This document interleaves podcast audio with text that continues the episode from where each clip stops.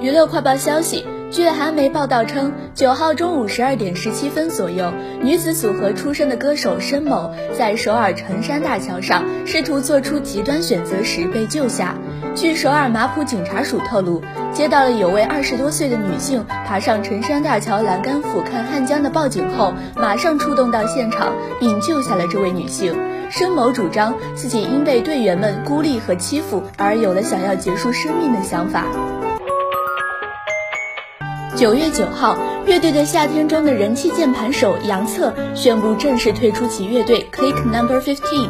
他写道：“嗨，大家好，和大家宣布一件事，因为我要发展自己的项目和演出，没有更多的精力放在 Click Number Fifteen 上。即日起，我决定退出 Click Number Fifteen。